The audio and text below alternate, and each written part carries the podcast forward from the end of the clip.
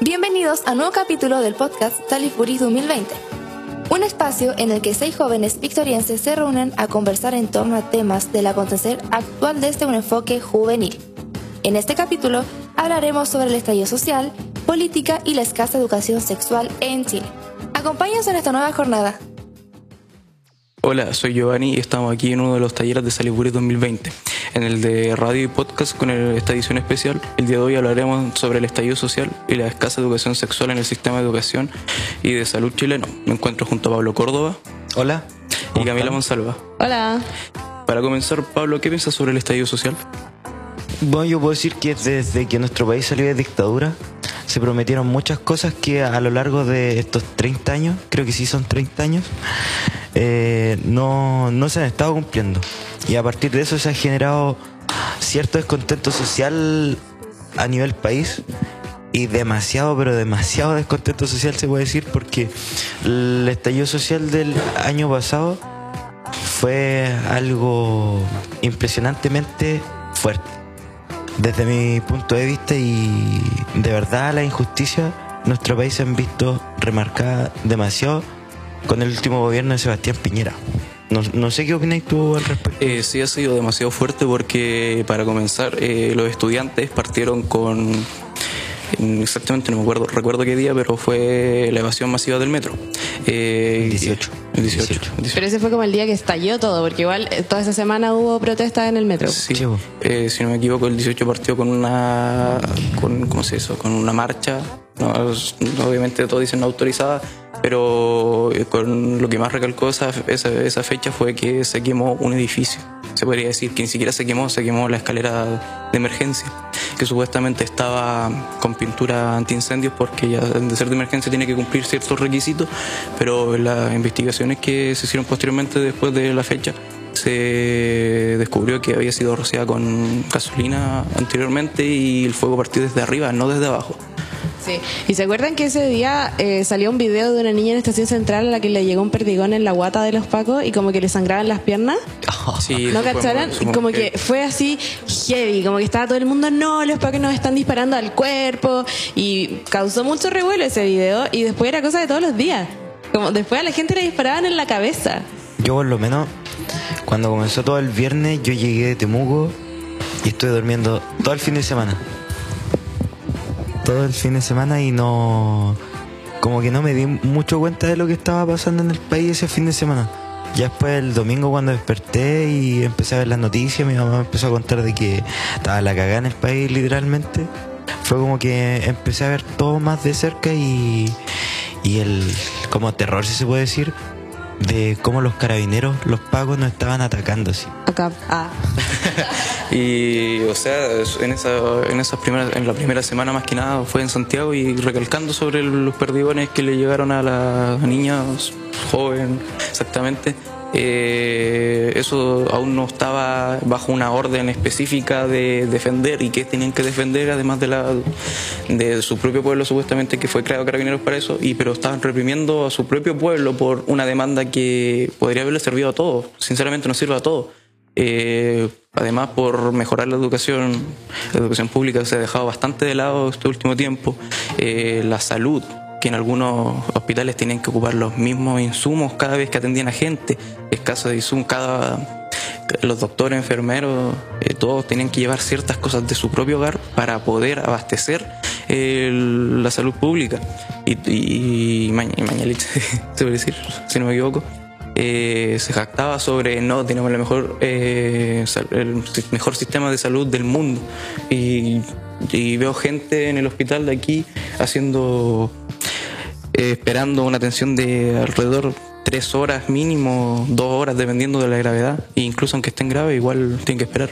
Sí, cacha que yo la otra vez hablé con la presidenta del colegio médico y le preguntamos precisamente por esa frase de Mañalich, como por qué, qué, opinaba ella de lo que había dicho de que el sistema de salud en Chile es el mejor de Latinoamérica.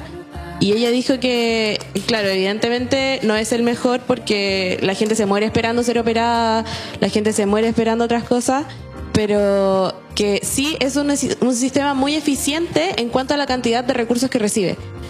como que para recibir, no sé, onda, un peso, como que hacen maravillas con ese peso que reciben, ¿cachai? Entonces, en ese sentido, claro, sí tenía razón, pero en lo concreto, no, porque la gente igual se muere esperando cosas, ¿cachai? Se muere esperando una salud, se muere esperando, no sé, remedios, se muere esperando que la operen, o se hace adicta a los opioides porque, con- no sé, tienen dolor todos los días y están eh, en la lista de espera y lo operan tres años después y estuvieron tres años tomando opioides todos los días para el dolor, entonces se hacen adictos a eso y generan más enfermedades, bla, bla, bla, filo. Bueno, eso era lo que quería decir.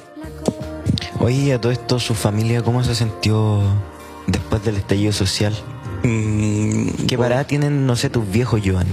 Eh, por lo menos mi papá sí está un poco más de acuerdo con todo lo que está pasando, pero sí sigue manteniendo su idea de que son solamente delincuentes que están bajo la fachada de estudiantes, que como partió todo por estudiantes, más que nada, eh, ya que tuvieron, sobre decir, las gallas de tratar de salir adelante de algo que los va a beneficiar a futuro. Y mi mamá sí está de acuerdo, pero está un poco más alejada de todo lo que tenga que ver con política. Ella sigue viviendo su día a día en, en la... ¿Cómo se podría decir? En la situación que estamos, no se podría decir que no afecta mucho lo que esté pasando, pero igual a la larga obviamente va a afectar. Y más que, por ejemplo, a mí en mi caso personal yo quiero ser profesor y todavía hay demandas que todavía no se cumplen para los profesores. Y mis abuelos ya están con la mentalidad de miedo de que le impusieron desde el 73 el golpe de Estado. Eh, y están también a favor, pero siguen diciendo "Mm, solamente son delincuentes los que están hablando por el pueblo, se podría decir. ¿Y tú, Pablo? Yo, por lo menos, mis viejos, mi mamá tiene como caleta de miedo igual por todas las cosas que han estado pasando, igual como que en Victoria ha estado caleta el rumor ese de que se va a desabastecer Chile. ¿La dura? Sí, porque cuando empezó todo así, toda la gente en los supermercados estaba comprando así. Pero No, cajas y cajas caja, de caja. alimentos. Eh, yo tengo vivo al lado de una distribuidora, estaba vacía el siguiente día de aquí en Victoria pensaban que se iba a quedar sin alimentos Victoria y toda la gente comprando, comprando, comprando. Y mi mamá igual me empezó a decir, oye, vamos a tener que empezar a comprar y todo. Y yo le dije, mamá, quédate tranquila. No estoy preocupada por eso, es imposible que el país se, que Desabastezca. sí, se desabastezca de alimentos porque igual los camiones siguen funcionando. Mm. Si los camioneros no se paran, no, no va a haber desabastecimiento. Entonces como que por ese lado mi mamá tenía un poco de miedo y yo la intenté calmar, igual le estaba explicando las cosas que están pasando, porque hay cosas que no entiende tampoco, cosas que no ve porque en la tele no salen y la única mirada que tienen acerca de todo lo que estaba pasando ha sido la mirada de la tele. ¿Cachai? Entonces mi viejo igual, eh, por un lado apoya todo lo que está sucediendo, pero él piensa que han existido muchos destrozos. El clásico no es la forma. El clásico no es la forma, pero igual hay cosas que se podrían, por lo menos lo que yo pienso, que se podrían evitar. Porque al final y al cabo todos los destrozos los vamos a terminar pagando nosotros igual, ¿cachai? Entonces igual como que no me dolería lo del tema de los destrozos porque igual siempre estamos pagando impuestos en todos lados. Pero... Además que principalmente se destruye la propiedad privada, que es como el Sí, po. paradero de la empresa que el Transantiago licitó, que no es propiamente del Estado. Sí, pero no sé, ponte tú en Temuco, vi caleta lo del tema de que destruyeron los semáforos. Ah, claro, Y yo, ponte tú, ¿para qué sirve que destruyan un semáforo? para la barricada. Ah. Es que, no sé, pues, ponte tú, mucho. podrían sacar los mismos, las mismas rejas, cuestiones así, las piedras del piso, si se pueden hacer un montón de barricadas con lo que sea, ¿cachai? Incluso en Temuco vi que muchos de los comerciantes ambulantes o, no sé, restaurantes de los lados salían con las bolsas de basura así. He visto a cabros que ven esta cuestión así, ah, mira. y, y por ese lado igual bacán la gente apoyando todo, pues, ¿cachai? Pero los semáforos encuentro que igual es un poco tonto porque todo ocupan los semáforos, pues, ¿cachai? Sí. Entonces Igual en ahora Temuco Santiago. está como, como el revuelo porque no se puede ni cruzar la calle. Entonces igual es peligroso para todos. Sí, es verdad. Igual en Santiago, eh, como que no hay semáforo, no sé, unos cinco cuadras a la redonda de Plaza Dignidad. Y como que ya la ciudad aprendió a vivir sin los semáforos. Hay gente que está dirigiendo el tránsito y en la buena onda, o como que, no sé, es, es como que se aprendió a vivir sin esos semáforos. Nomás los autos se detienen, después pasan. Es, es muy extraño, como que se, la gente se organizó sin quererlo. Y hablando sobre la organización, también un poco más de educación sobre eso. porque lastimosamente hoy día todo el mundo anda apurado, que todos tienen que ser los primeros. Eh, también eso está inculcado desde bastante tiempo, no, tú tienes que ser el mejor por esto, esto, esto, tienes que un poco más arruchar a los demás para poder lograr lo que tú quieres, pero ¿y de qué sirve? ¿De qué sirve que tú seas el mejor y no podáis eh, poder darle eso a todos, sinceramente? Y falta un poco más de educación, se podría decir, cívica sobre lo que está pasando y para que las personas sean mejores. Sí, igual creo que después de todo esto que pasó, eh, hay como ese sentimiento de unidad y de que ya no queréis ganarle al del lado, sino que queréis que los dos estén bien. Mm. Es como mi sensación, no sé si en verdad será así, ojalá. Igual por lo menos la gente nunca va a estar preparada para las cosas que, que, van a ir sucediendo. Uno piensa el otro año va a ser un año bueno, va a ser un año tranquilo, pero uno nunca sabe las cosas que van a pasar. O sea, por lo menos han ocurrido terremotos en Chile, han ocurrido catástrofes y la gente siempre ha sido súper unida. Entonces igual encuentro que se ha demostrado bastante la unidad del chileno, el, el compañerismo, pero igual por otro lado hay un punto que me tiene como intranquilo en lo del tema de, no sé si decirlo así, las campañas del terror de algunos partidos de derecha que he estado viendo. Sobre todo la UDI. Que han sido un poco Exageradas, se Exaltadas, exageradas, demasiado exageradas, porque ahora, no sé, están intentando tirar el, movimiento social a un, a base de, tema de derecha e izquierda. Sobre todo a base de odio. Sí, o sea, sí, como que la UDI siempre se ha basado en el odio, según yo, y como que siempre han sido exagerados. O sea, me acuerdo que para las elecciones de eh, las últimas presidenciales, era como, no, es que si sale Guille, este país va a ser Chilezuela. Sí, también me acuerdo esos chistes. Y igual me daba risa que para el estallido social, como que más lo que reclamaron que eh, si salía Guille íbamos a ser Chilezuela y que iban a volver las filas y no sé qué. Y fue el estallido social en un gobierno de Piñera, había filas eternas para cargar, no sé, benzina, para comprar mercadería, bla, bla, bla. Y era como, bueno, ahí tienen el Chilezuela que no querían. Como, igual les llegó, ¿cachai? Igual les explotó en la cara. Y además sobre las filas hace bastante tiempo también ocurrió lo mismo, pero si no me equivoco, eso es por, si mal no recuerdo, de la doctrina del shock, sobre exagerar las cosas que están pasando. Eh, nunca haber un desabastecimiento, recalcando lo de los camioneros. Si ellos, si se paran ellos, Chile podría colapsar, la verdad. Pero... Y todos sabemos que el gremio de los camioneros es súper facho, además. Mm. Solamente lo que más lograron hacer fue que se unieron para el TAG, esa es su protesta que tuvieron más que nada porque ellos andan para todos lados. Igual, más que nada entiendo eso sobre tener que pagar un poco más sobre algo que están trabajando y tendría que ser un poco más, se podría decir, para todos, se podría decir. Oye, sí, por lo menos lo del tema de los impuestos a los camioneros, en lo del tema de los peajes es demasiado alto, tienen que pagar más de 7 lucas por cruzar un, un solo peaje. Y no sé, ponte tú, mi papá es camionero y tirarse 7 lucas en cada peaje mm. es como que es su sueldo, pues, ¿cachai? Entonces igual es como 7 lucas menos en cada peaje. Podrían ser 7 lucas para el combustible, 7 lucas para comer.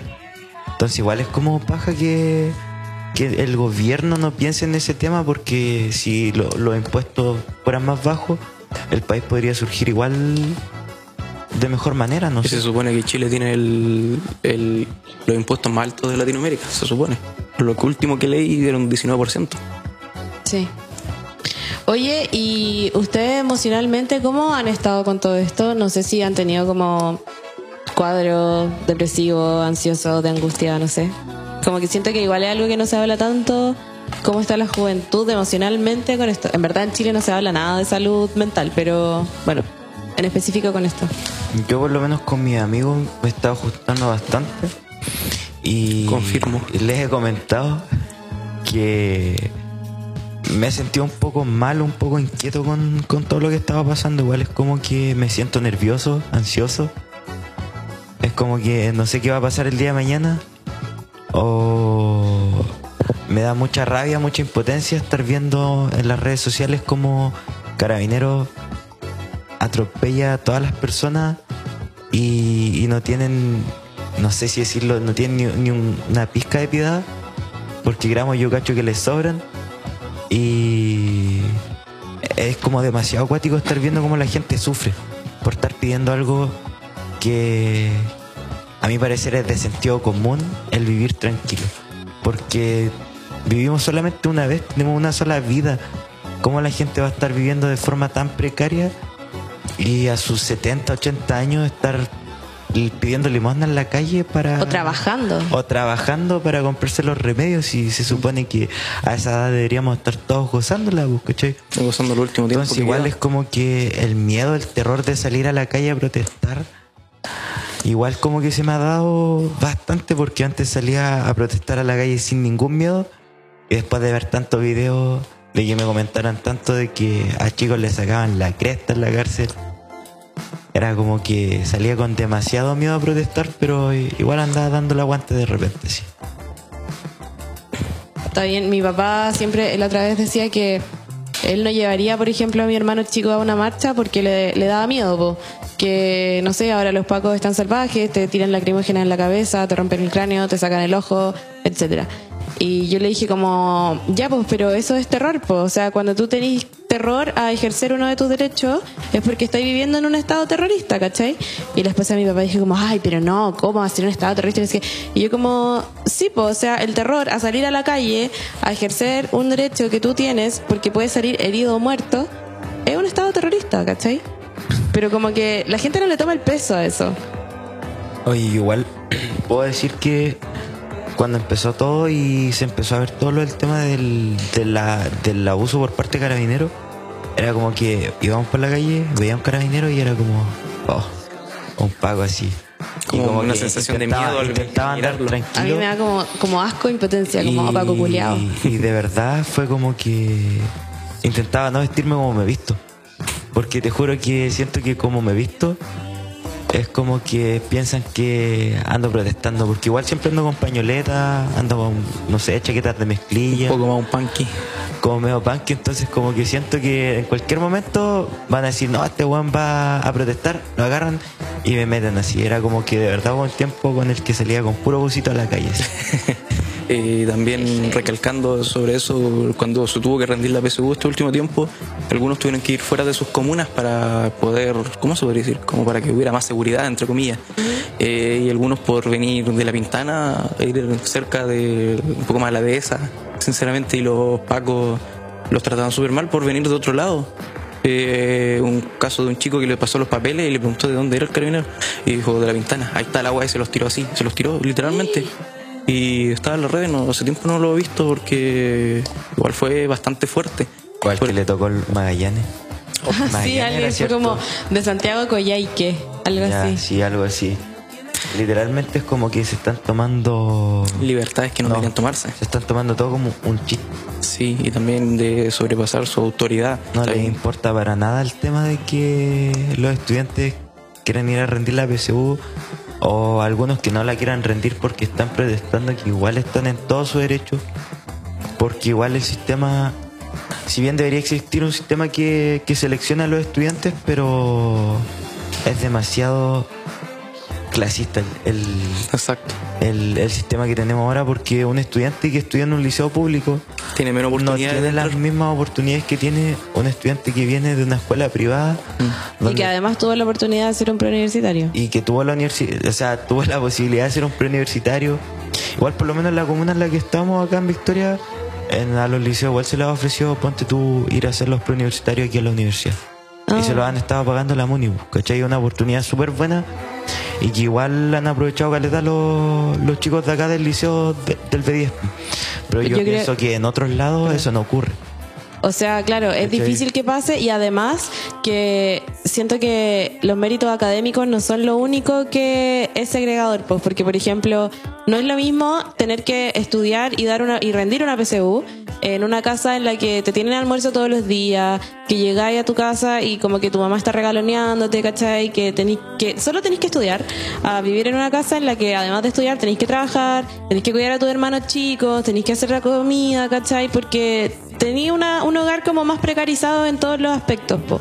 no es lo mismo, ¿cachai? Entonces, claro, es bacán que se incluya a las personas de los liceos a ir a un preuniversitario gratuito, etcétera, o subsidiado por la, o sea, eh, sí, subsidiado por la municipalidad, pero también hay otros factores que inciden en, la rendición académica de, una, de un estudiante, po. El ámbito psicológico afecta demasiado a los estudiantes hoy en día porque la presión es mucha, la que se está acumulando últimamente y se ha tratado de arreglar el sistema educacional, entre comillas, se podría decir, para que la carga no sea tanto como la que era antes. Y además eh, todos dicen, ah, que ustedes tienen acceso a internet, pueden, pueden googlear un poco más todas las respuestas de todo. Y aunque uno tenga eso, igual la presión, la presión puede matar a una persona. Hay gente, un caso de un chico que había tratado de entrar a la universidad tres veces y la tercera se terminó suicidando por no poder entrar. Qué heavy. Antes de terminar, eh, por lo mismo tema que estábamos hablando, recomendarle a la gente que vea la serie El Reemplazante. Un reemplazante. Que es una serie que de verdad es buenísima, buenísima, pero muestra la realidad de estudiantes que de un, de un liceo público. Pero donde público, bajo, bajo. Faltaba de todo. ¿Cachai? Una realidad que no muchos viven, que no muchos conocen y que ignoran, prácticamente. Y lo otro, otra película aparte que puedo recomendar es Winter on Fire, que está en Netflix, también como el reemplazante, que es de la revolución de Ucrania. Que Oh, bastante duró más de fuerte. 90 días y es muy similar a lo que está pasando acá en Chile. Bueno, esta fue la primera sección del programa del taller de podcast y radio de los Salisbury y los dejamos con la siguiente canción para despedirnos. Sí, no se vayan porque viene una sección muy entretenida sobre educación sexual y sexualidad en la adolescencia. Así que están invitadísimos a seguir escuchándolo. Está muy entrete.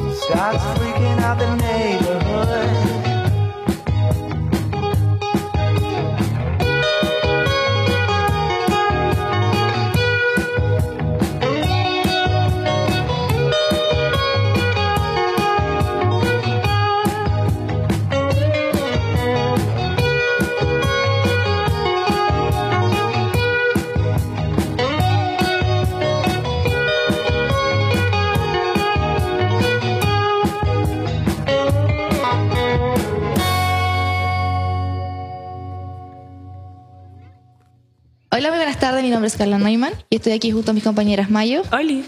Sofía, Hola. Cristel Hola. y. Hola. Y el día de hoy vamos a hablar de un tema que nos compete a todas, una de las principales demandas de los secundarios que iniciaron el estallido social y tiene que ver con la educación que no recibimos hoy en día en Chile, que es la, edu- la escasa educación sexual. Ustedes, chiquillas, eh, ¿de qué forma se informaron sobre estos temas? Mira, por mi parte yo he pasado por muchos colegios acá en Victoria. Y entre todos mira, entre todos los alumnos conversábamos del tema, ¿cachai? Porque es algo que, que nos pasa pues, si somos adolescentes, ¿cachai? Pero así, más que un, una clase de biología que te explique cómo es el cuerpo humano, no. Y no sé, yo por mi parte como que he buscado por iniciativa propia por, y por conversaciones con amigos porque onda, en el colegio no enseñan absolutamente nada. Y igual, lo único que he visto es como un video donde explican cómo se pone la semilla, nada más. En mi caso, en quinto básico también fue muy difícil porque mis compañeros en ese momento estaban demasiado revolucionados. Veían pornografía en la sala de computación, empezaban a hacer orgasmos entre ellos, se punteaban. A nosotros nunca nos faltó el respeto, pero viendo eso también bajo nuestra inocencia e ignorancia, em, Chocante. era muy chocante. Entonces fue la psicóloga, después yo creo que de unos meses de todo esto, y a, a dar una charla. Y no habló sobre la sexualidad y entre ellos también eh, habló sobre la menstruación. Y yo en ese entonces era chica y igual quedé asustada. Entonces llegué a la casa y le comenté a mi mamá. A mi mamá le tengo mucha confianza. Eh, al comentarle lo que estaba pasando, ella me habló sobre la educación sexual. Eh, me explicó también de la prevención del embarazo y la sexualidad en general.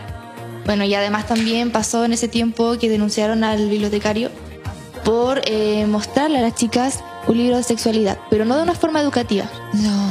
Entonces también fue fuerte y ahí mamá también ya me habló también del tema del abuso. Qué cuático. Sí, Y qué la verdad que sí, fue muy fuerte. Eh, me- por mi parte fue básicamente por, por internet, porque eh, sentía curiosidad y quise buscar y, y internet es como tan grande que como que se encuentra todo. Igual un arma de doble filo porque son, hay cosas reales y falsas. Y, y también lo averigüé por mi mamá porque desde chica me empezó a hablar del tema y, y enseñarme va a pasar esto, esto es normal, esto no es normal. Y, y básicamente así me, me enteré. Oye, pero entonces, Sofía, con tu mamá, como que tenéis confianza para hablar de, de estas cosas, po. Que no todo el mundo tiene esa confianza con los papás a veces. Claro, y lo que pasa es que esto comenzó cuando me puse a pololear, entonces ahí fue como más, eh, como no, ah, no hablado de una forma infantil, sino que ya seriamente. Y además que ella fue mamá a los 17, entonces no quería que me pasara lo mismo a mí.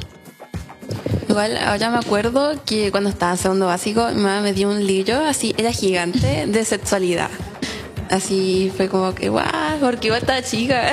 ¿Pero qué onda el libro? ¿De qué no, no, pues hablaba de todo, como ya de los métodos anticonceptivos. Anticonceptivos. me equivoqué. No importa.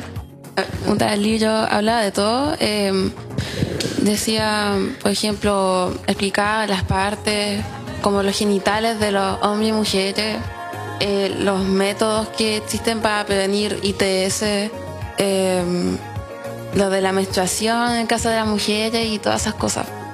Me pasó algo muy parecido, ¿cachai? Fue como que yo tenía como unos 6, 7 años y mi mamá compró como un set de libros, que tenía cuatro de, del mundo, cosas así. ¿Y qué es lo que pasó? Está el signo de- del hombre y la mujer. En, en la portada, ya ves, era de monitos, pues, ¿cachai? Y estaba ahí, pues, y aparecía sexualidad, ¿sí, no? Y yo dije, ah, un libro, quizás con dibujos. ¿Qué es lo que pasó? Lo abrí, lo empecé a ojear así y aparecían cosas que yo nunca había visto, ¿vos cachai? Entonces igual es como acuático. Y después de eso como que, que aprendí sobre eso, ¿vos cachai? Pero así como que más allá de que mis papás me hayan explicado, yo, yo le tuve que preguntar por eso, pero nada más, ¿cachai? Sí, y lo peor es que es que uno cuando chica, cuando ve esas cosas, como que las veía escondidas y las veis con culpa. Sí, como pues, que eso es estáis verdad. haciendo algo malo o estáis viendo algo que no debes ver, pero es como, porque es choqueante, no sé, pero es natural. Y, y después como que tus papás te tienen que andar explicando qué Sí, onda, ¿vos po. cachai? Sí, es heavy eso de la culpa, porque es bien terrible. Al final termináis igual aprendiendo todas las cosas que tenéis que aprender, o, o quizás no, pero por lo general sí. Y siempre con ese peso, Sí. como en la conciencia de, hoy estoy aprendiendo algo malo, no sé, cuando en verdad no es algo malo, pues porque, por ejemplo, ¿ustedes creen que si hubieran recibido educación sexual integral en los colegios o en la casa, eh, habrían reconocido más tempranamente algunos tipos de abuso? Eh, sí, yo lo personal yo creo que sí, porque bajo de nuestra inocencia e ignorancia, eh, a muchas veces personas, por ejemplo, te pueden manipular con un dulce y llevarte a una parte tú sin saber em, qué quiere hacer contigo. O muchas veces a lo mejor tocarte ciertas partes del cuerpo y tú crees que a lo mejor estás bien o te puede incomodar, pero hay algo que tú no sabes por qué. Ya, un buen ejemplo que además siempre nos colocaba cuando chicos, cuando éramos más pequeños, siempre nos decía que nunca nos fuéramos con los desconocidos después de clases. Siempre eran ellos, ni siquiera un tío, un primo, nadie, nadie. Y que muchas veces podíamos caer con la tentación de un dulce, como bajo nuestra esencia como niño, ay, qué rico, eh, nos pueden llevar a alguna parte sin nosotros saber qué está mal y qué pueden hacer con nosotros. Y es bueno que también nos- de nosotros de pequeños nos enseñen qué parte debemos proteger más de nuestro cuerpo. Por ejemplo, los pechos, la vagina, el pene. Eh, y más allá de eso, también es anormal que otra persona, sin tu consentimiento, te toque, quizás la pierna o te empiece a acariciar el pelo o la cara. Entonces también hay que saber diferenciar eso. Claro, porque porque uno cuando es chica puede pasar por esas situaciones, pero tú pensás como ya eh, me- es como me tiene cariño, me está no sé, pues me tiene aprecio, me está haciendo un cariño nomás, pero en realidad como no es no está bajo tu consentimiento y Lo no está bien. que Claro. cuando un pololo se te pasa para la punta. Claro. Tú no le tenías ese permiso.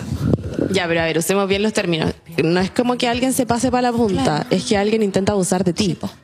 Sí, como que usar ese tipo de eufemismos también aporta a, a que se agrande la cultura de la violación, ¿cachai? Como pasarse para la punta no es pasarse para la punta, así como, hoy como que se equivocó, no sé. Sí. No es como que vais pasando por el lado de alguien y como accidentalmente te toca el poto con la mano así te roza. Sí, es es como que Sí. fue un intento de abuso, ¿cachai? No, no, no es que se pasó para la punta nomás. Sí, porque para eso igual sirven de que nosotros tengamos conocimiento sobre estos temas, porque, por ejemplo, así, cachar de que eh, las intenciones no es como que, ah, pasó a llevarte a tocar así como los pechos o el poto o la vagina, sino que tenía intenciones así como de violarte o abusarte. Entonces, puta, igual habría que imponer como, o sea, de que todos tengamos ese conocimiento desde pequeños, ¿cachai?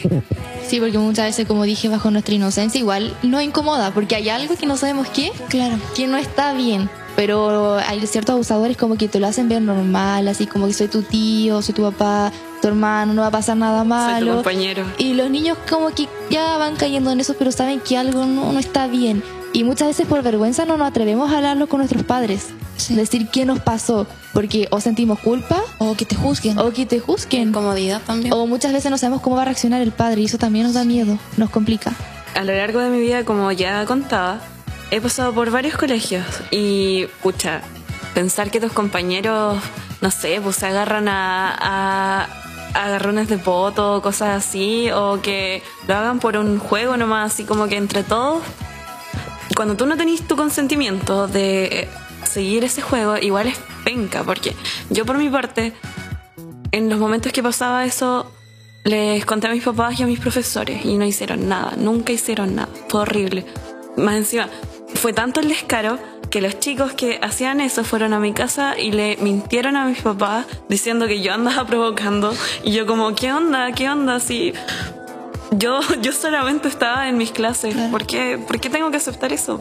Sí, pues eso es lo otro, que a veces como que intentan dar vuelta a la tortilla o te tratan a ti como si tú fueras exagerada, escandalosa, como, ay, esta ella está loca, no sé, como que anda inventando cosas y en verdad no, eso es lo que no quieren asumir la culpa de lo que hicieron que, o asumir las consecuencias de sus actos, ¿cachai?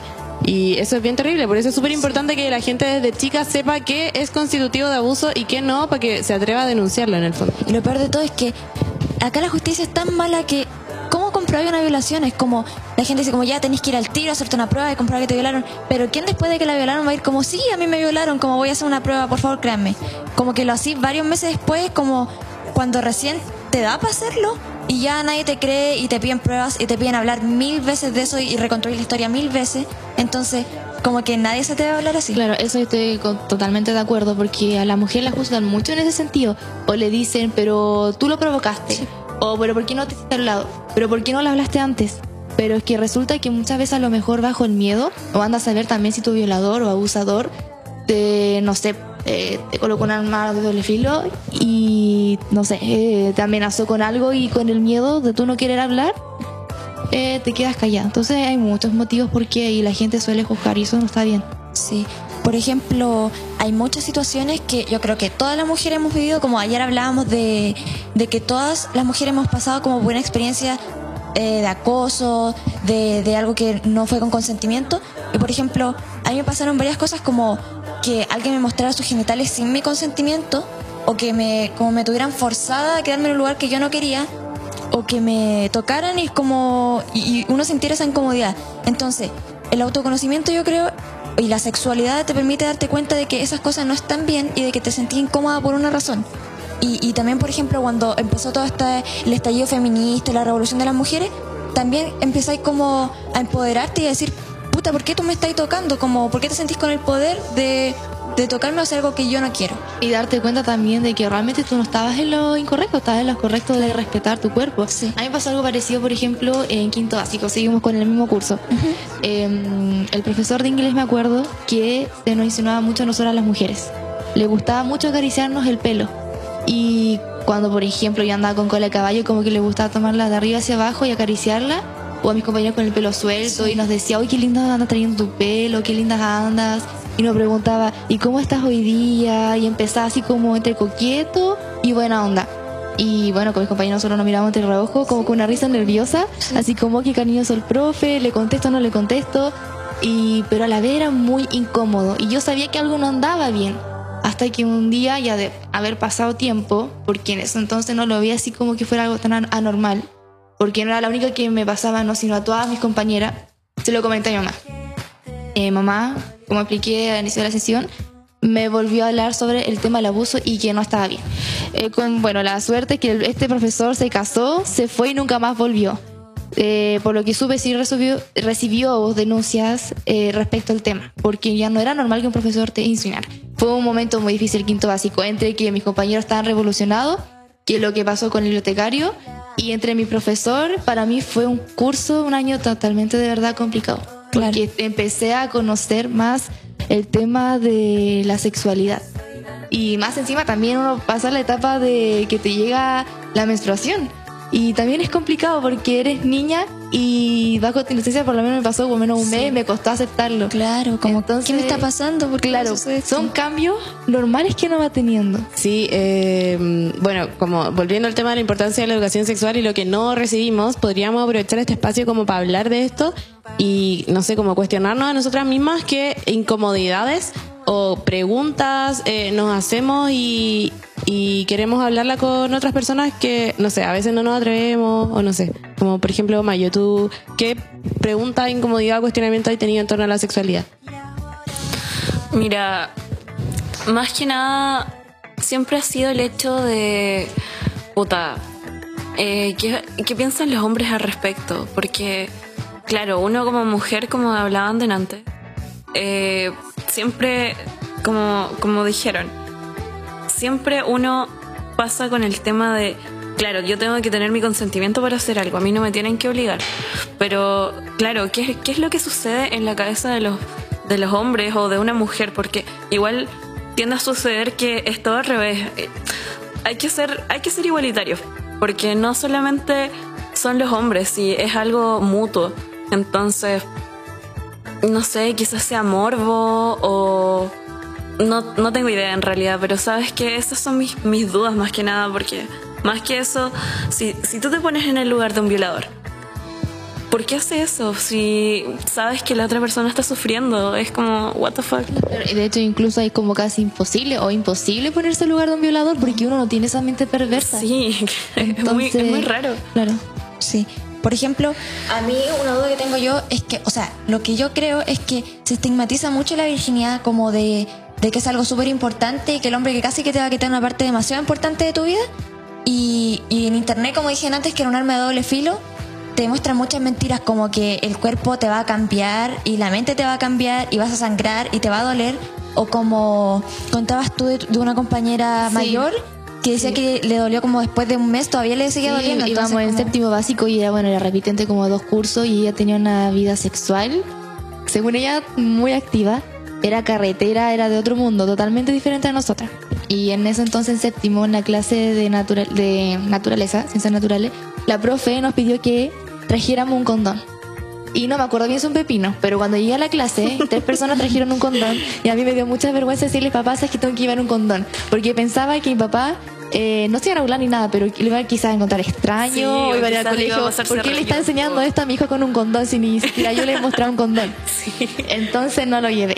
Eh, estábamos todos sentados en nuestros puestos y la profe eh, le colocó el condón al pepino y lo pasó puesto por puesto para que el que quisiera, si obviamente sin obligación, lo tocara.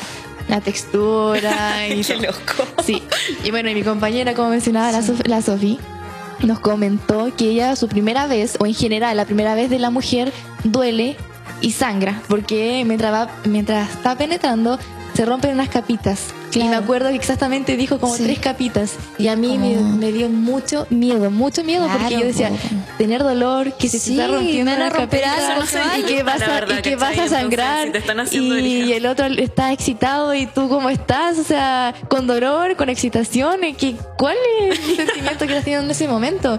Y eso fue como, entonces yo me preguntaba, entonces si la mujer la primera vez tiene ese sufrimiento, entonces ¿qué les pasa al hombre? Sí, o te decía, Si simplemente es como su Sí, po. pene y introducirle la vagina, pero no tiene nada más. Entonces me preguntaba, ¿también sangrará? Sí. ¿Le pasará algo? o decía No como, sé. ¿por qué a la gente le cuesta tanto hacerlo si esto duele tanto? Como vaya a sangrar, te están rompiendo algo. ¿Por de hecho dijo que eso. más o menos estuvo con dolor un mes.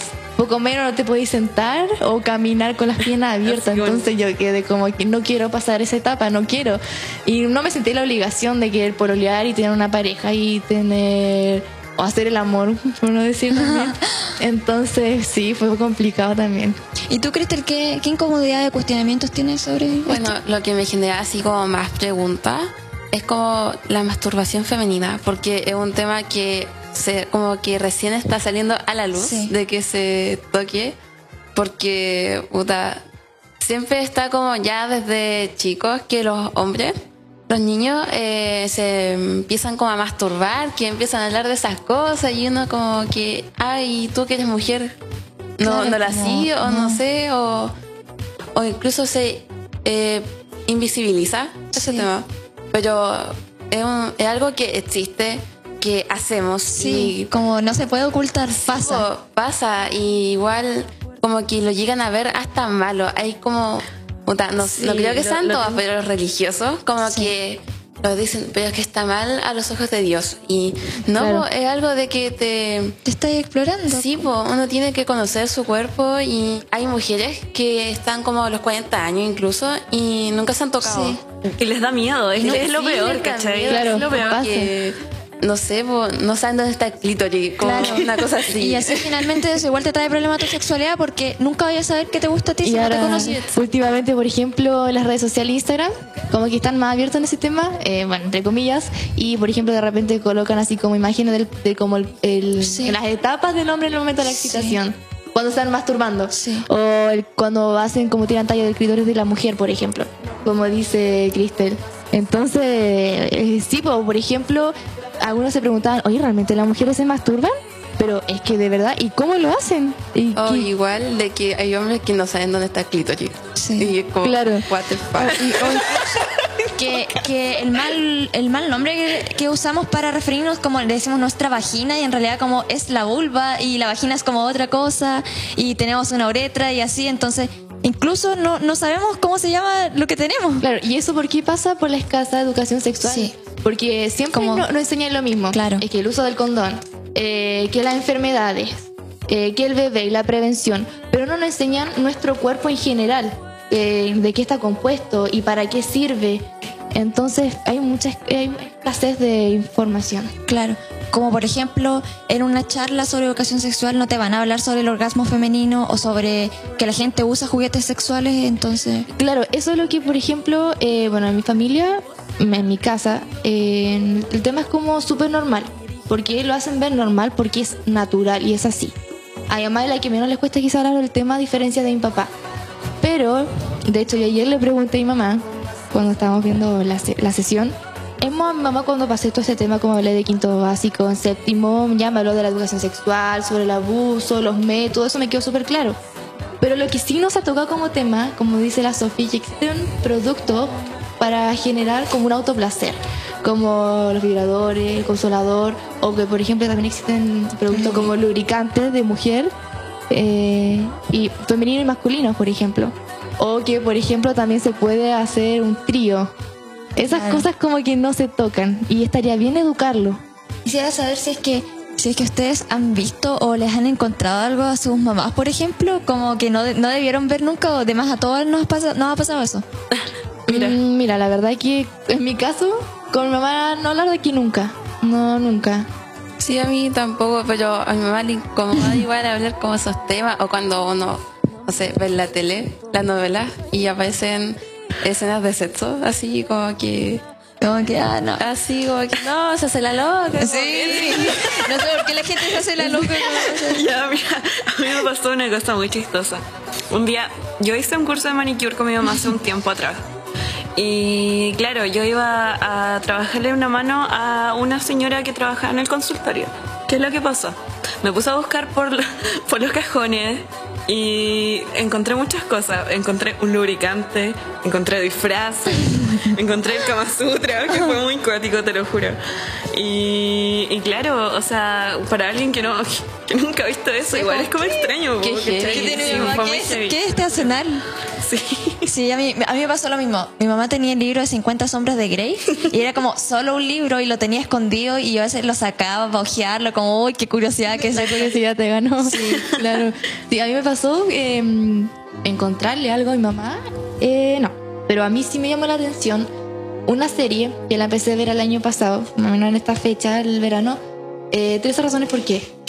Ah, sí, y sí, la verdad. bueno, la empecé a ver porque todos hablan de, de esas razones por qué y ya yo la voy a ver. Y me quedé con la serie por el caso de Hannah. Y bueno, en una parte, eh, cuando fotografiaron a Hannah, estaba borracha con una, una china, era el, el personaje. Klein se llama el personaje, Sí, sí, Klein. Abrió su computadora, vio la imagen y se excitó. Sacó una vaselina y se empezó a masturbar. Y a mí lo que me pasó por la cabeza, me prometo, por ma- para mí fue fuerte en ese momento, fue cómo te puede excitar con una persona que no está y que murió por una foto nomás. Claro, y falleció por una forma trágica. Y no sabía que el hombre se podía masturbar con vaselina. No, sacó vaselina.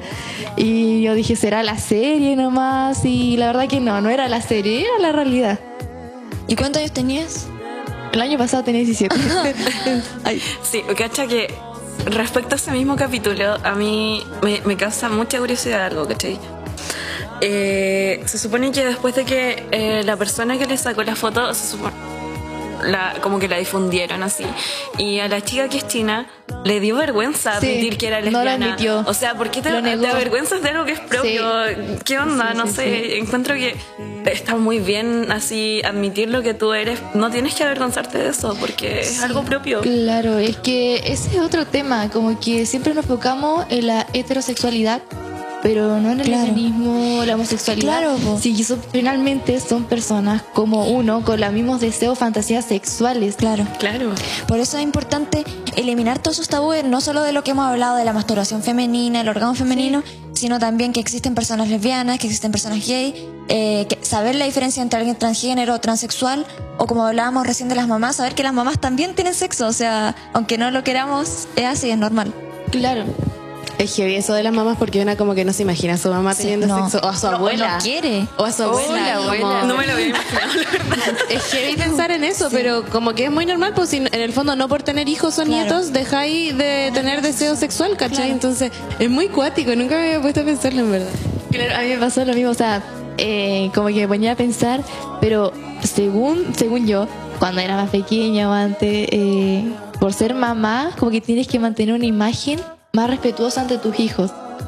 Por ejemplo, entonces igual como que eh, lo mismo que le pasa a la Cami. Entonces, y es verdad, no es así, uno sigue siendo persona con deseos. Claro, es normal. ¿Qué opinan ustedes, por ejemplo, de que exista gente que tenga fetiches sexuales? Como por ejemplo que le gusta disfrazarse o que le guste que le, que le peguen o otras cosas más raras. Mm, mira, la verdad, eh, yo creo que en el tema, por ejemplo, excitarse mientras le están pegando a otra persona, para mí ya eso es horrible. Eso ya es que no tiene nombre. Ya estoy cagado de la cabeza. O sea, ¿cómo te voy a excitar pegándole a una persona? Si yo ya te escribí, cuando vi eh, la, la serie, ya creía que ya era morbo y anormal excitarse con alguien que está muerto. O sea, ya creo que ya no sé qué está Eso pasaría a ser una filia, pues, ¿cachai? Claro, no. Oye, pero eso se llama sadomasoquismo. Sí, yo creo que igual no está tan bien Estamos demonizar, estamos o satanizar ciertas prácticas sexuales porque siento que como que en la sexualidad hay muchas líneas que se borran. Como que si te calienta algo, que es como, no sé, que te peguen una cachetada de repente, evidentemente son cosas que no, no se aceptan en otro tipo de contextos, ¿cachai? Pero que, puta, si te calienta, te calienta, ¿por qué hay a hacer? Cada uno en su bola, pues. Entonces, Claro, y aparte que creo, yo creo, especialmente en las parejas que llevan muchos años, como que necesitáis encontrar, necesitáis explorar otras facetas porque hacer siempre lo mismo supongo que te aburre, entonces creo que empezar a, a incursionar como en otros terrenos como eso, o como por ejemplo la gente que quiere hacer tríos o cosas así, eh, o que empieza a tener, a ver las relaciones de otra forma, eh, creo que igual es interesante y creo que es súper respetable. Y que no hay que sentirse mal por eso. igual encuentro que raya cuando la gente se excita ahorcándose. Sí. Como que te estáis muriendo, pero no sé. Es que raro. quizá, quizá, cada uno, la verdad, no sabría decirte, ¿cachai? Porque igual es como. Como dijo la Cami, hay momentos y momentos, pues, ¿cachai? Entonces, igual es como acuático, si lo pensáis. Claro, o sea, por ejemplo, viendo un poco el tema atrás, eh, claro, tiene razón la Cami. Personas que, por ejemplo, pegándote una cachetada, tirándote el pelo, no sé, se excita. Pero yo creo que el otro, eh, como decía la, la, la Sofi, que yo creo que es distinto. Por ejemplo, si bajo, estáis maltratando a una persona, ya eso ya no es normal, porque estás sufriendo. Distinto es que si estás con tu pareja o alguien simplemente te manda una cachetada. Y de estás como en el momento, no es ya como es que... distinto que otra persona te pasa a llevar Claro. maltratándote eh, físicamente. Bueno, hablando de series, hoy día les quiero hacer una recomendación. El 11 de enero de 2019, Netflix lanzó Sex Education, una serie creada por Laurie Nunn y que cuenta con dos temporadas y una tercera renovada para enero de 2021. La serie narra la historia de Otis, un chico que no se siente cómodo con su propia sexualidad porque creció con su madre Jane, que es una terapeuta sexual y que ve la sexualidad con demasiada naturalidad y él se siente un poco presionado a verla igual que ella. Eh, esto, sin embargo, lo hace crecer bajo un ambiente en donde él comprende cosas sobre la sexualidad o cómo eh, funcionan las relaciones sentimentales. Entonces monta como una especie de clínica clandestina con su amiga Maeve, en la que le da consejos sexuales eh, a sus compañeros del instituto a cambio de dinero. Eh, la serie logra abordar con mucha naturalidad ciertos temas y, y conflictos que son importantes para la sociedad, eh, tales como el placer sexual, la masturbación femenina, la homosexualidad, el acoso sexual incluso, que es un tema que se toca en la segunda temporada, y los conflictos de, de identidad.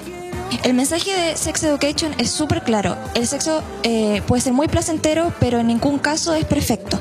Y además también recalca la importancia de conocer realmente qué es lo que te hace disfrutar eh, el, el consentimiento, el autocuidado y pasando por normalizar todas las dudas que tenemos a veces sobre la sexualidad y que muchas veces no son respondidas.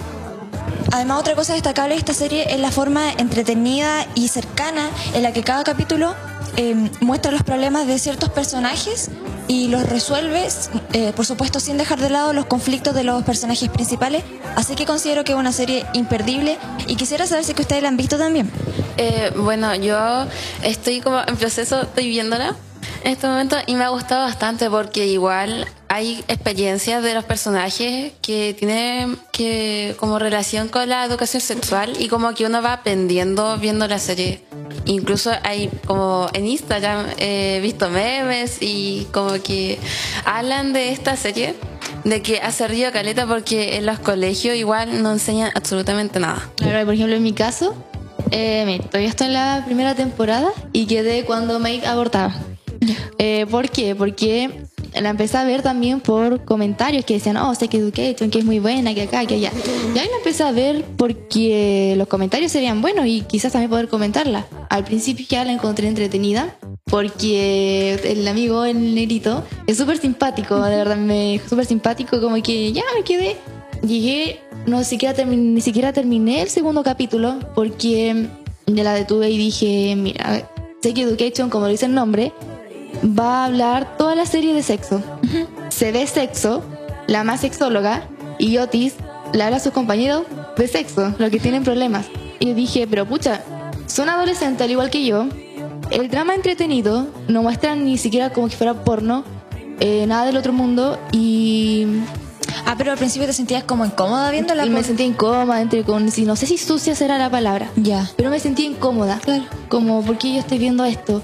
Pero después dije, no, si el sexo es algo normal. Claro. Estaba hablando de adolescentes. Y lo que también me gustó de la serie es que entre ellos no existe burla. Por ejemplo, tener la confianza de acercarse a una persona y que ella también te entregue la confianza de poder quizás darte algún consejo sobre el tema. De hecho, ahí se ve, ahí se ve reflejada la falta de educación sexual porque vemos el sexo como algo malo o como algo sucio y que no deberíamos estar eh, hablando de eso, pero en realidad es como algo que todos hacemos. Ya, bueno, aquí nos despedimos. Muchísimas gracias por escucharnos. Eh, espero que les haya gustado esta sesión del taller de Salifuri 2020. Y bueno, acá la vamos a dejar con la canción Cordillera de Alex and Water. Y espero poder vernos, o sea, no vernos, escucharnos en otra oportunidad. Bye. Gracias, chao. Finalizamos una nueva edición del podcast Salifurio 2020. Esperamos que hayan disfrutado del programa y nos volvamos a encontrar en la siguiente temporada. Hasta pronto.